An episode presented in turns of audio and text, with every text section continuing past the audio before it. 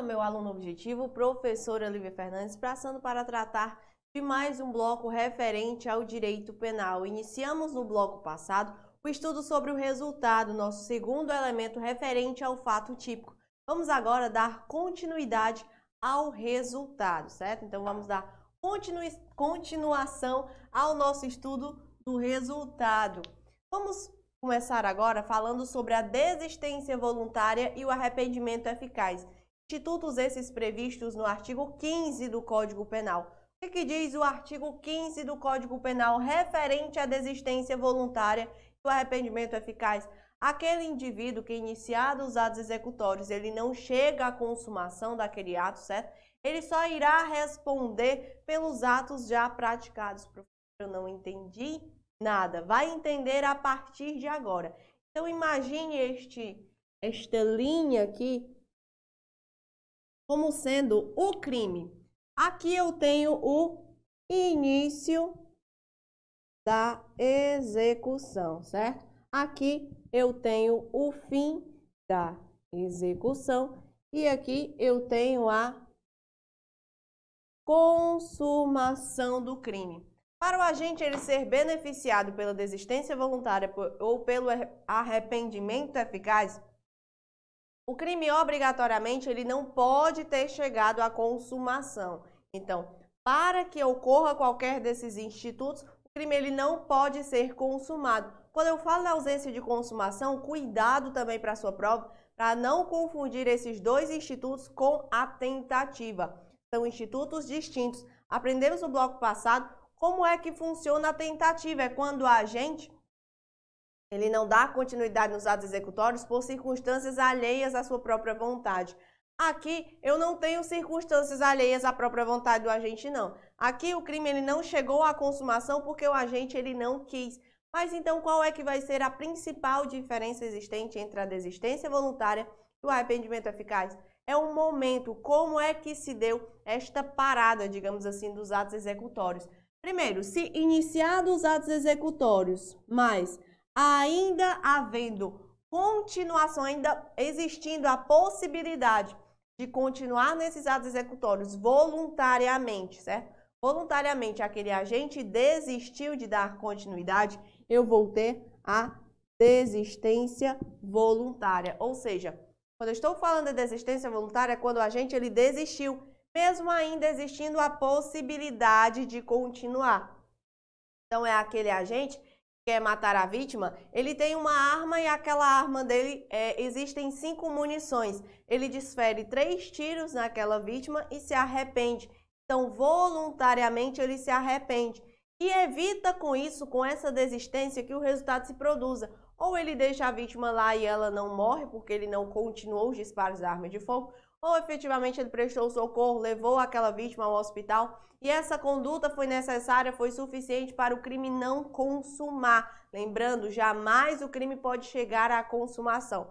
Se eu iniciei os atos executórios, mas ainda existe a possibilidade de continuar nesses atos executórios e voluntariamente o agente desiste, evitando com isso a consumação, o resultado, eu vou ter o fenômeno da desistência voluntária. Diferentemente ocorre se ele iniciou os atos executórios, mas não existe mais a possibilidade de continuá-los. Mas mesmo assim, ele evitou o resultado. Então, se eu iniciei os atos executórios, certo? Eu iniciei os atos executórios e não tem mais a possibilidade de continuar naqueles atos executórios. Mesmo assim, eu evitei com isso o resultado, eu tenho o arrependimento eficaz. Eu vou ter o arrependimento eficaz. A diferença principal entre os dois institutos é se ainda existe a possibilidade de continuar naqueles atos executórios ou não. Agora imagine aquele agente que quer matar a vítima e ele tem cinco é, balas na sua arma, cinco munições. Ele desfere os, as cinco munições contra a vítima. Porém, antes que aquela vítima chegue a morrer, né, antes da morte daquela vítima, ele se arrepende, ele se arrepende daquilo que ele fez e necessariamente essa atitude dele, esse arrependimento, evitou o resultado. Quando eu falo em desistência voluntária, quando eu falo em arrependimento eficaz, a consumação jamais pode ocorrer. Outra coisa importante para a sua prova, quando eu falo em desistência voluntária e arrependimento eficaz, essa atitude de desistir de continuar nos atos executórios ou de evitar o resultado após esgotarem esses atos executórios, não necessariamente tem que partir do próprio agente. Pode ser que alguma outra pessoa esteja influenciando ele a desistir. Desde que essa desistência ela seja eficaz, desde que evite o resultado, o agente ele vai ser beneficiado por esses institutos. Eu chamo a desistência voluntária e o arrependimento eficaz de pontes de ouro. Por que pontes de ouro? Porque eu vou afastar a tipificação do crime pretendido e ele só vai responder pelos atos já praticados. Por exemplo, se eu atirei, eu dei três tiros naquela pessoa, ela foi para o hospital, não morreu, sofreu apenas lesões corporais, o agente ele não vai responder pela tentativa de homicídio, e sim pelas lesões corporais, por ser beneficiado por esta ponte de ouro do direito penal. Existe, existe um outro instituto subsequente que é denominado arrependimento posterior. O arrependimento posterior não se confunde com a desistência voluntária, que não se confunde com arrependimento eficaz, que não se confunde ainda com a tentativa. Porque quando é que eu tenho arrependimento posterior? Quando eu estou falando deste instituto do artigo 16, Aqui o crime já consumou. Primeira coisa que você faz é, numa análise dessa na hora da sua prova é olhar se esse crime ele chegou ou não à consumação. Se já chegou à consumação, analise se é caso de arrependimento posterior. Se não chegou à consumação, analise os três outros institutos estudados anteriormente. Quando é que eu vou ter o arrependimento posterior? Diz o artigo 16 que eu tenho que preencher alguns requisitos. O primeiro deles é que o crime ele seja praticado sem violência ou grave ameaça à pessoa. Lembrando que esses requisitos são cumulativos, eu tenho que ter previsto todos eles. Primeiro que o fato ele tem que ser cometido sem violência ou grave ameaça à pessoa. Segundo, o agente ele tem que reparar o dano ou restituir a coisa. Mas ele tem que reparar este dano ou restituir a coisa até quando, professora? Até o recebimento da denúncia ou da queixa, certo? até o recebimento da denúncia ou da queixa. Cuidado para não confundir o recebimento com o oferecimento. São momentos distintos. Aqui, o agente ele tem a possibilidade de restituição da coisa ou de reparação do dano até o recebimento da coisa. Também por ato voluntário, o mesmo raciocínio que eu citei anteriormente, o ato voluntário não precisa partir do próprio agente. Pode ser que outra pessoa esteja influenciando ele a, a, a reparar o dano, a restituir a coisa naquele crime cometido sem violência ou grave ameaça à pessoa até o recebimento da denúncia? Pode, ele vai ser beneficiado por este instituto da mesma forma, certo? Então, aqui eu não vou mais chamar de ponte de ouro. Por quê? Porque aqui cabe a responsabilização do agente pelo crime efetivamente praticado.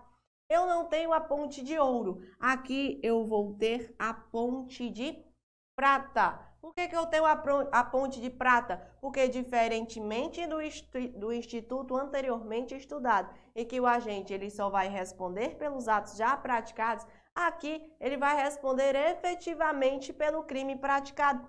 Porém, ele vai ter uma redução de pena que varia de um terço a dois terços.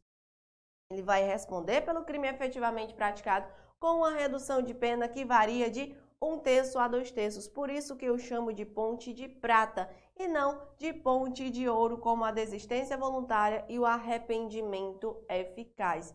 Eu tenho também outra classificação do crime, que é o denominado crime impossível ou tentativa inidônea. Também pode aparecer na sua prova com essa nomenclatura crime possível ou tentativa inidônea. O que, que diz o artigo 17, que é referente a este crime impossível? Eu não vou punir nem a tentativa, certo?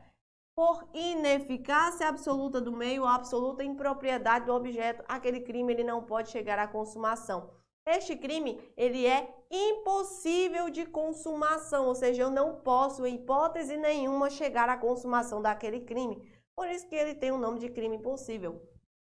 Mas, professora, por que, que é impossível chegar à consumação do crime? Porque o meio ele é ineficaz, ele é absolutamente ineficaz, ou o objeto também ele é ineficaz de forma absoluta. Olhe que em todos os dois termos eu tenho a possibilidade, eu tenho a previsão da palavra absoluta. Então aqui tem que ser absoluta, não pode ser relativo.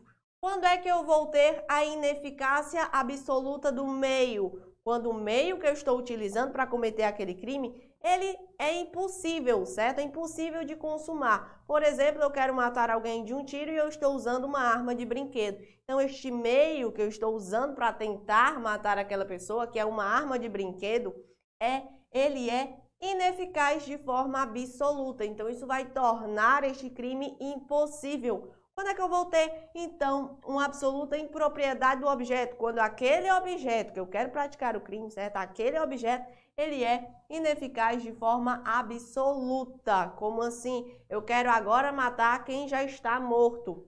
Qual é o objeto desta relação? É a pessoa que já morreu. Então, se eu tento matar, como é que eu vou tentar matar uma pessoa que já está morta? É impossível eu chegar na consumação deste crime de homicídio. Por isso que eu tenho esses dois institutos da ineficácia absoluta do meio ou da absoluta impropriedade do objeto. Neste caso, como é que fica a responsabilização do agente? É o que explica a teoria objetiva da punibilidade. Esta teoria, ela vai afirmar que quando eu estou me referindo ao crime impossível, certo? Quando eu estou me referindo ao crime impossível, não haverá punição pela tentativa. Exatamente. Eu estou tentando matar né, uma pessoa que já está morta. Se eu dou três tiros numa pessoa que já está morta com o objetivo de matá-la, a pessoa não pode morrer duas vezes. Este crime é impossível. Como é que eu vou responder por tentativa de homicídio? É impossível chegar à consumação deste crime. Você já sabe que o conceito de tentativa é o crime não chegar à consumação por circunstâncias alheias à vontade do agente. É como se o agente tivesse sido impedido, o que não vem a ser o caso aqui. Então, por esta teoria, eu posso afirmar que o fato ele é atípico, certo? O crime impossível ele leva à atipicidade do fato. O agente ele não vai ser punido de forma culposa, ele não vai ser punido de forma tentada. Não há punição para aquele agente quando eu falo de crime impossível. Existem ainda duas súmulas referentes a essa possibilidade do crime impossível. A primeira delas é a súmula 567 do STJ. Ela vai falar do sistema de vigilância. Será que eu, por exemplo, tenho um estabelecimento, eu coloco lá naquele meu estabelecimento um segurança armado e câmeras de segurança? Essa minha atitude irá tornar impossível a ocorrência de crimes dentro daquele meu estabelecimento, por exemplo, crimes de furto? Não, certo? Não. É o que diz a súmula 567 Sistema de vigilância não torna impossível a consumação do crime. Então, não é porque eu coloquei câmeras de segurança naquele meu estabelecimento que eu vou tornar impossível a ocorrência de crime dentro daquele estabelecimento. Eu tenho ainda outra súmula, que é a súmula 145 do STF, que ela vai falar da situação de flagrante preparado. Então, aqui no sistema de vigilância, já sabe, não vai gerar crime impossível. E o que seria a situação do flagrante preparado? Recapitulando aqui, fazendo uma ligação lá com o processo penal. O flagrante preparado é quando a autoridade ela vai preparar a situação de flagrância, ou seja, se aquela situação ela não tivesse sido previamente preparada, aquele crime ele não tinha chegado à consumação, certo? Então, se aquela autoridade ela preparou uma situação de flagrância, se não fosse aquela preparação, aquele crime ele não teria sido praticado naquele dia, naquela hora, naquele local, só foi praticado devido a esta preparação, aí sim eu tenho a ocorrência de um crime impossível. Por isso que o flagrante preparado que você estuda lá no Código de Processo Penal é considerado um flagrante ilegal, e porque ele torna o crime impossível certo? É porque ele torna o crime impossível, é o que diz a súmula 145 do STF. Então, superado este entendimento sobre alguns requisitos relacionados ao resultado, vamos agora passar à resolução das nossas questões. Acompanha comigo a leitura da primeira questão. À luz do que dispõe o ordenamento penal brasileiro, letra A, o agente que desiste de forma voluntária de produzir na, é de prosseguir na execução do crime ou impede que o resultado se produza, terá sua pena reduzida de um a dois terços. Errado, porque quando eu falo de desistência voluntária, não há de se falar em redução de pena. Lembrando que eu tenho uma ponte de ouro do direito penal. O agente ele só vai responder pelos atos já praticados. Letra B. O arrependimento posterior nos crimes cometidos sem violência ou grave ameaça à pessoa deve ocorrer até o oferecimento da denúncia ou da queixa.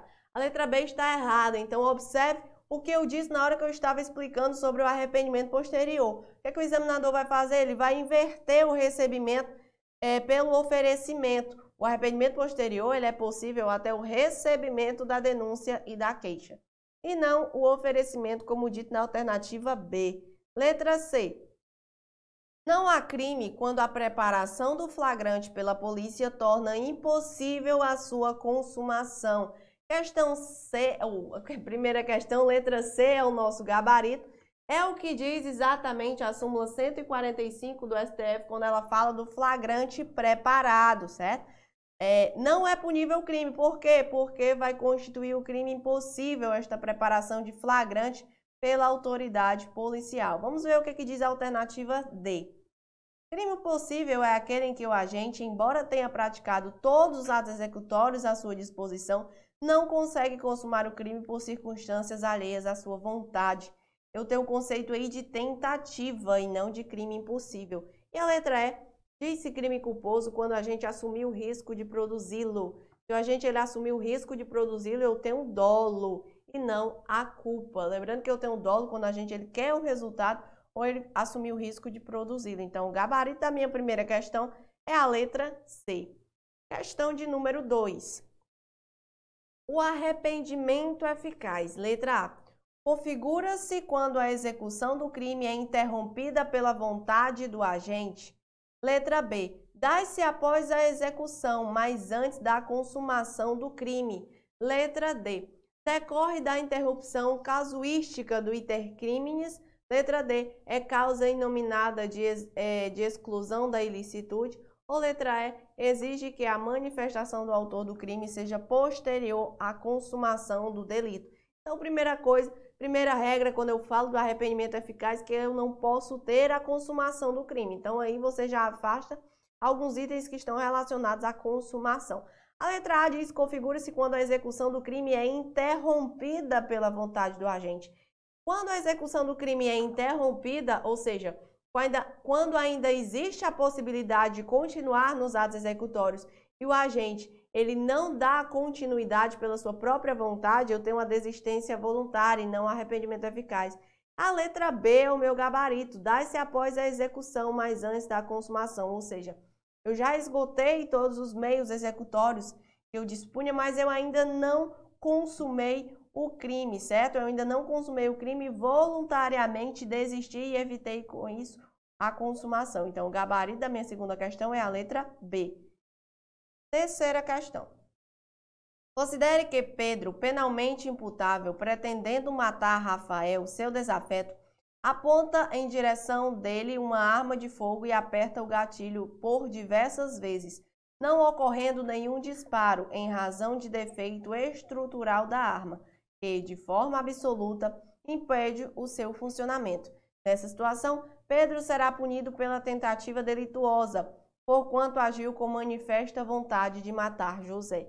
A questão está errada porque ela é clara, o examinador ele foi claro ao afirmar que a arma ela não efetuou disparos por um defeito estrutural e de forma absoluta, certo? Então, de forma absoluta, impediu o seu funcionamento. Nesse caso, eu tenho ineficácia absoluta do meio, tornando com isso o crime impossível. Então, se eu tenho o crime impossível, o agente ele não vai ser punido a título da tentativa, não. Eu vou afastar o crime, certo? O crime impossível não existe punição. Então, o fato ele se torna atípico, é o que torna a questão de número 3 errada. Encerramos com isso mais um bloco referente ao nosso conceito de crime. Estamos falando do, do fato típico, em especial do seu segundo elemento, resultado. Espero mais uma vez ter contribuído com o seu estudo e até daqui a pouco.